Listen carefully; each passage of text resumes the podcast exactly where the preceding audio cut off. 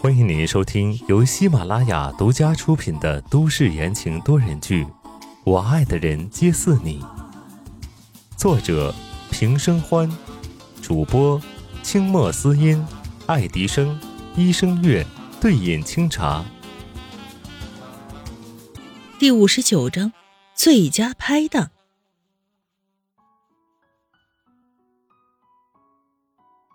飞机顺利起飞。十一个小时之后，稳稳地降落在了美国旧金山。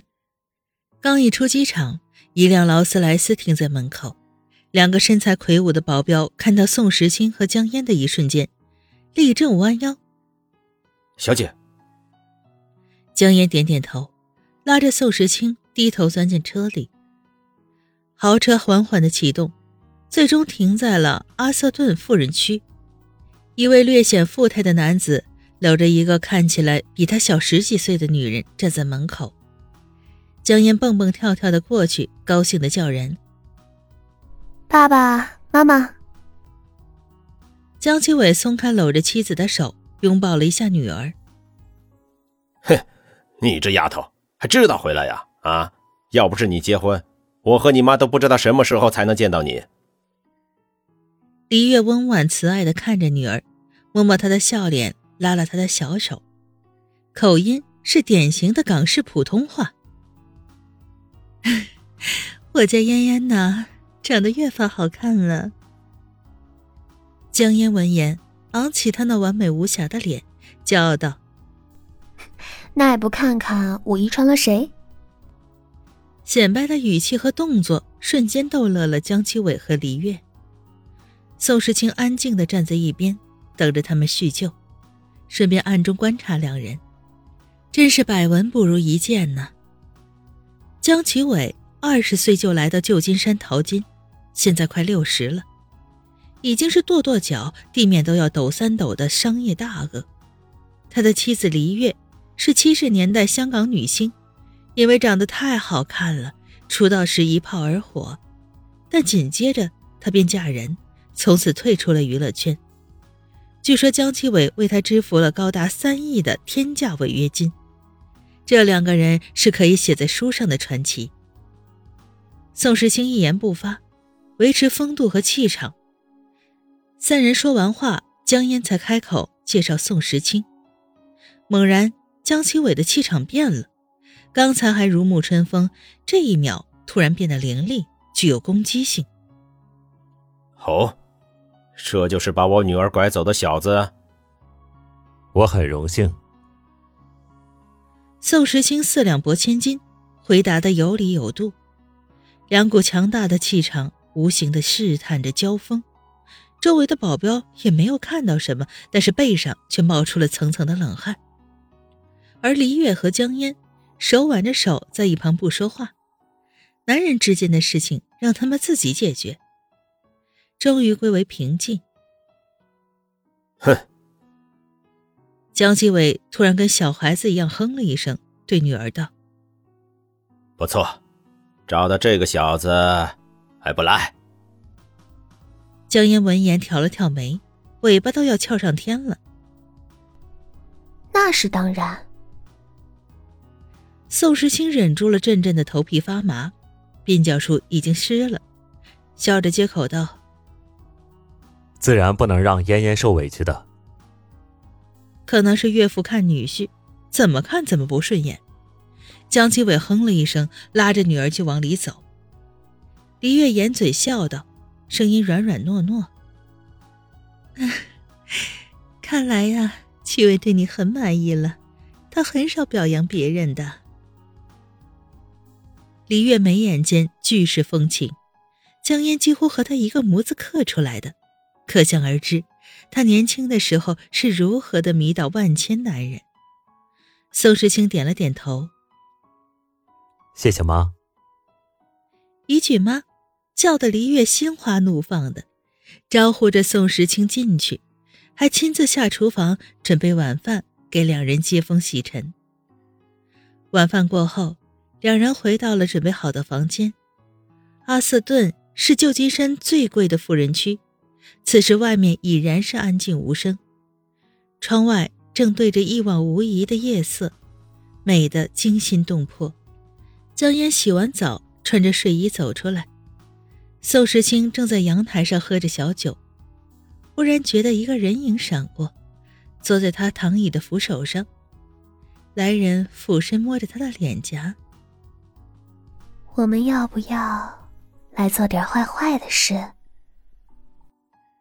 低声婉转的语调在黑夜里带着致命的诱惑。江烟嘴角勾着笑，一寸一寸的靠近宋时清。宋时清抬头，眼前的脸渐渐放大，鼻尖弥漫着沐浴露的香味。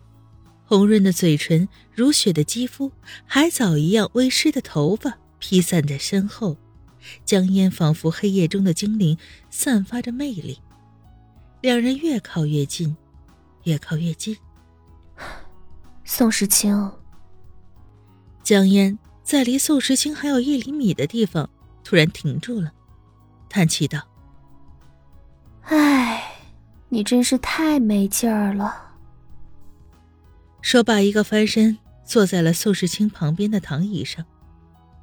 宋时清眼带笑意，喝了一口手中的红酒，眼神清明，没有一丝的迷乱。江阴阳躺着，欣赏着满天的星星。平常人想见我一面都不顾一切，你倒好，我都送上门了，你居然无动于衷。越想越不对。江烟脸黑沉沉的看向宋时清，怎么，我不美吗？宋时清摇摇头，你很美。江烟继续发问，那我没有女人味吗？宋时清诚实的回答，你很有女人味儿。江烟突然严肃，起身伸手勾住了宋时清的下巴。眼中盛满了伤痛，红着眼睛却冷声道：“那你说，你对我到底有什么不满意？”宋时清打开了江烟的手。行了，把你演戏那套收起来，戏演还没够。江烟撇撇嘴，收回手，嘀咕道：“可不就是喜欢演戏才去当演员的吗？”宋时清的手机亮了一下，他点开，一旁的江烟闲闲的调侃：“ 怎么，方琦给你养的宠物出事儿了？”宋时清将手机放回去，无奈一笑：“谁出事？我家那个小东西都不会出事的，公司的事情罢了。”宋时清，你瞒着你家宠物跟我暗度陈仓，你就不怕他一气之下？也嫁给别人。江烟脸上露出了恶作剧的神色。放心，有我在，不会有别人。宋时清丝毫不担心这个问题。盲目自信，迟早阴沟里翻船。江烟咂咂嘴，不置可否，手惯性的拿起放在边上的啤酒准备喝，结果。还没闻到味儿，就被宋时清拿走了。你干嘛？江烟怒目而视，宋时清瞥了他一眼，提醒道：“不管肚子里那个了。”江烟一愣，讪讪的摸了摸鼻头，打起哈哈来：“啊，我忘记了。”宋时清将酒瓶放下，轻声问道：“你准备什么时候跟家里说？”宋时清和江烟这场婚姻，本就是各取所需。宋时清需要一个足够强大的人坐在宋太太的位置上，等他一切处理好，该回原位的一切都会回归原位。